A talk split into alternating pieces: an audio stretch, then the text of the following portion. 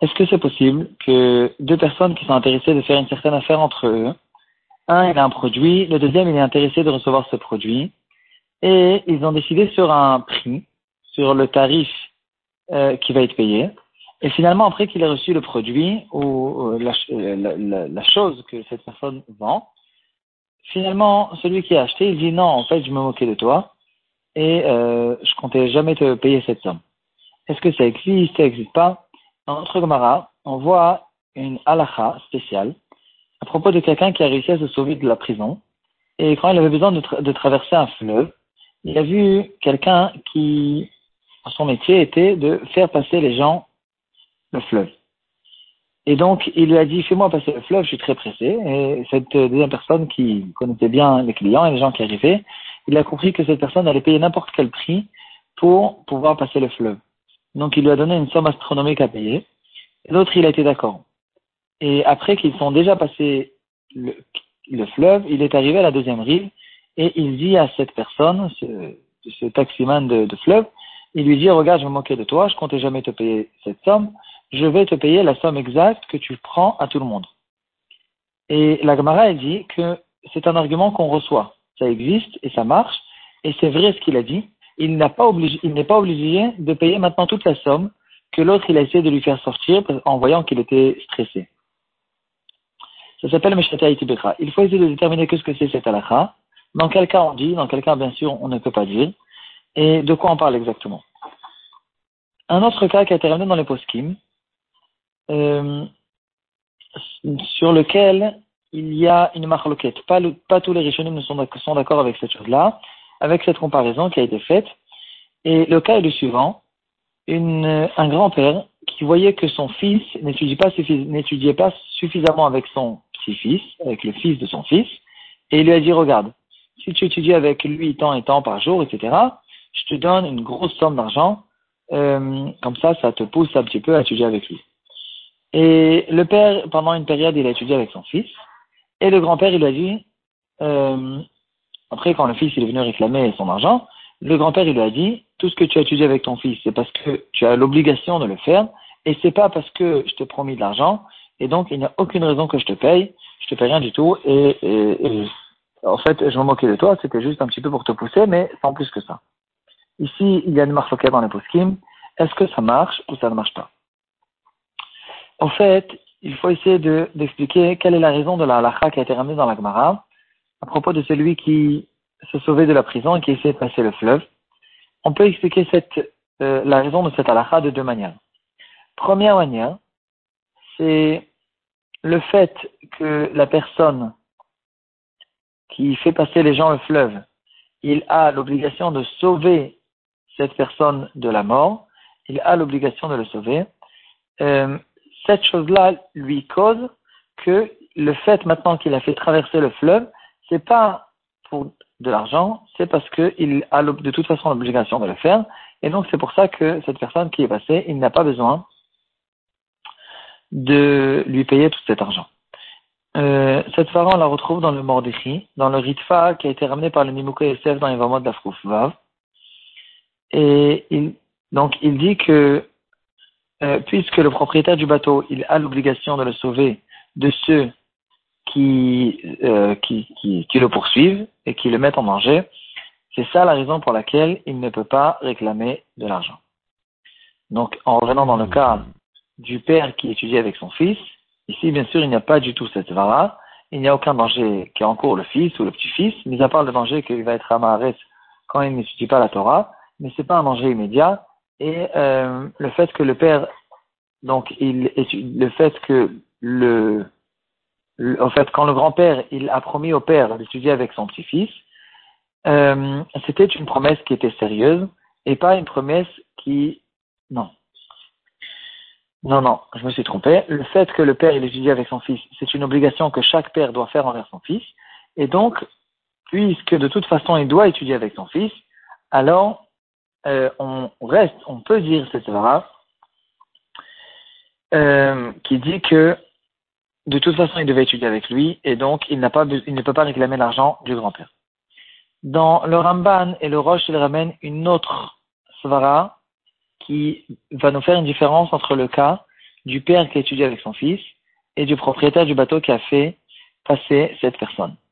Il dit, le père qui a étudié avec son fils, c'est une mitzvah qui repose que sur lui.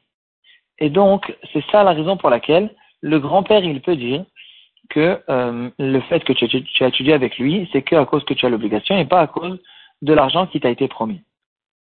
Par contre, la mitzvah de sauver quelqu'un qui est en danger, c'est pas une mitzvah qui repose uniquement sur le propriétaire du bateau.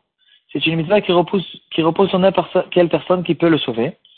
Et ici, on pourrait dire que quand il l'a fait passer avec, euh, à la deuxième rive du fleuve, il ne l'a pas fait que pour la mitzvah, il l'a fait plutôt pour l'argent qui lui a été promis. Et donc, dans ce cas-là, il peut lui réclamer de l'argent. Euh, la raison pour laquelle c'est écrit dans la Gemara qu'il ne peut pas réclamer l'argent dans le cas du fleuve, c'est euh, parce que cette promesse qui a été faite par cette personne qui est en train de se sauver, c'est une promesse qui a été faite par une grande peur, un, grand stress, et la promesse n'était pas sérieuse, n'est pas, pas considéré comme une vraie promesse. Et euh, comme tout le monde le sait, dans, le Bédine, on sait très bien, on sait très clair, il n'y a pas de, discussion là-dessus sur le fait que cette personne, il a promis une somme d'argent à cause de la peur. Et donc, on, on, peut dire, on peut être sûr, c'est comme si on avait des témoins, que cette promesse n'était pas une promesse qui est sérieuse. Et c'est ça, ça, la seule raison pour laquelle il ne peut pas réclamer de euh, euh, l'argent du, l'argent du bateau. Donc, en revenant, si on veut revenir dans le cas du père qui a étudié avec son fils, puisque la promesse qui a été faite par le grand-père, c'est pas une promesse qui a été faite par une peur, euh, dans ce cas-là, le grand-père, il devrait lui payer l'argent qu'il a promis à son fils. Donc aussi, on trouve une ascamina entre ces deux explications. On résume en un cas parce que je me suis un peu embrouillé au milieu. On a, on a le cas de base, le cas qui est terminé dans la d'une personne qui est en train de se sauver à cause qu'il a très peur et il est en danger. Il euh, est passé en bateau par une personne qui lui a réclamé beaucoup d'argent. La Gemara, elle dit qu'il peut lui dire, je me moquais de toi et je n'ai pas besoin de te payer. Deux explications ont été données par les Rishonim à propos de cette halakha. La première, c'est parce que le fait qu'il, le fait que le propriétaire du bateau a l'obligation de le sauver, de sauver n'importe quelle personne qui est en danger, c'est ça qui nous cause à dire qu'il n'a pas besoin, il ne peut pas réclamer de l'argent parce que de toute façon il aurait dû le faire et il l'a fait pour la mitzvah.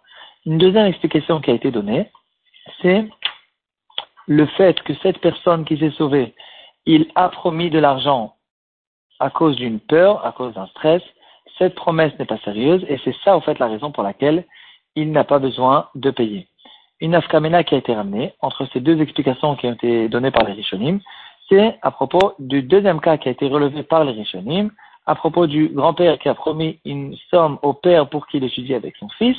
Et ici, on, retrouvera une afkamena entre ces deux raisons. Si on dit que c'est une question de peur, d'une personne qui promet à cause d'une peur, et une promesse comme celle-là n'est pas une promesse, alors dans ce cas-là, il devra, oui, payer, le grand-père devra payer au père parce qu'il n'a pas donné cette promesse à cause de la peur. Et si c'est une question d'obligation, le père, il a l'obligation d'étudier avec son fils. Ici, euh, le père, il a encore une plus grande obligation que la personne qui fait passer en bateau. Celui qui fait passer en bateau, il a peut-être d'autres personnes qui pourront le sauver. Et quand même, on dit qu'il il, il, ne peut pas réclamer de l'argent, car la dans le cas du père, qui a lui tout seul, c'est lui le, seul au monde qui a la mitzvah d'étudier avec son fils, et donc euh, il le fait pour son obligation et pas pour réclamer de l'argent. Un autre cas qui a été ramené par les poskim, un cas qui ressemble. Une personne qui était très malade et il va chez un grand professeur, un grand médecin, afin qu'il lui fasse une opération médicale pour, pour le guérir. Le médecin, il a vu que cette personne était en stress. Il lui a dit, regarde, ton opération va te coûter 50 000 dollars. Et cette personne qui n'avait aucune autre possibilité, il a signé, il était d'accord, etc. Et finalement, l'opération a été faite. Et cette personne, il lui dit, regarde, j'ai jamais eu l'intention de te payer. On ne paye pas sur une opération comme celle-là 50 000 dollars. Et donc, je, n'ai pas besoin de te payer. Est-ce qu'on paye on, on ne paye pas? Ici, normalement, d'après les deux raisons qu'on a déjà vues, il est euh, il a raison. Le client, le patient, le malade, c'est lui qui a raison il n'a pas besoin de payer l'argent. Pourquoi? On n'a qu'à réfléchir ensemble.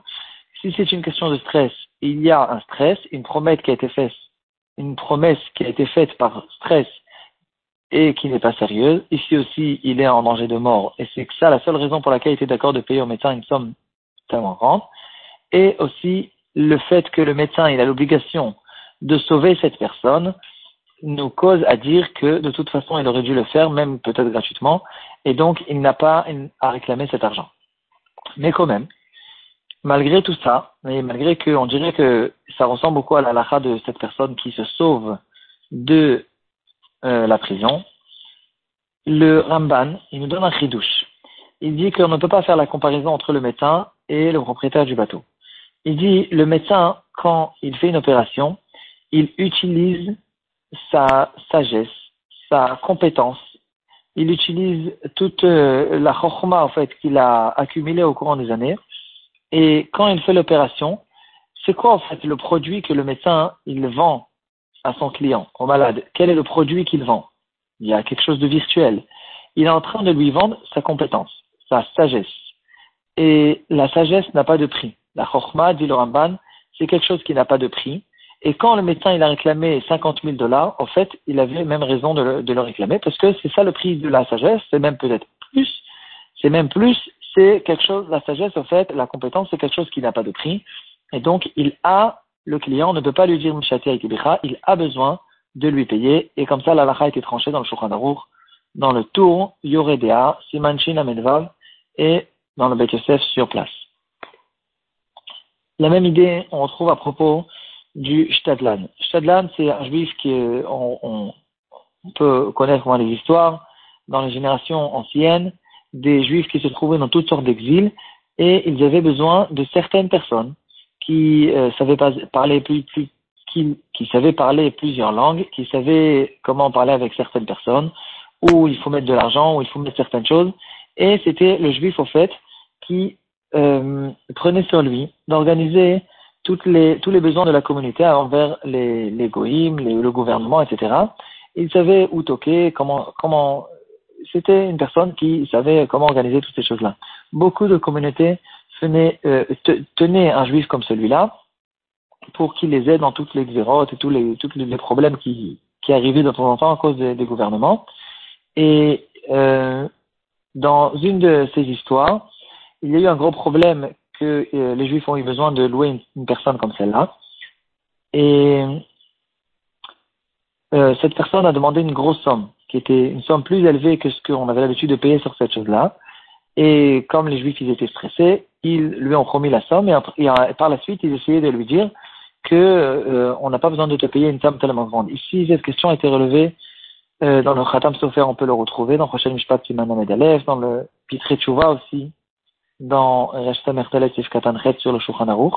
Il ramène ce genre de cas et il donne la Svara qu'on retrouve aussi, euh, qu'on vient de voir dans le Ramban, la Svara qui a été tranchée dans le Shulchan Aruch dans le tour, et qui dit que de la même manière que la sagesse n'a pas de prix, ici aussi, ce genre de choses, ce genre de ce, ce métier, ce travail, c'est quelque chose qui n'a pas de prix. C'est quelqu'un qui vend en fait ses capacités spéciales que d'autres n'ont pas, une personne qui sait parler plusieurs langues, qui sait comment parler avec chaque personne, qui sait, euh, etc., qui sait organiser tout, ce genre de choses-là. Il est en train de vendre en fait une compétence, une sagesse. C'est des choses qui n'ont pas de prix. Et donc, le prix qu'il euh, qu'il a demandé au début, c'est ça le prix qu'ils ont besoin de payer.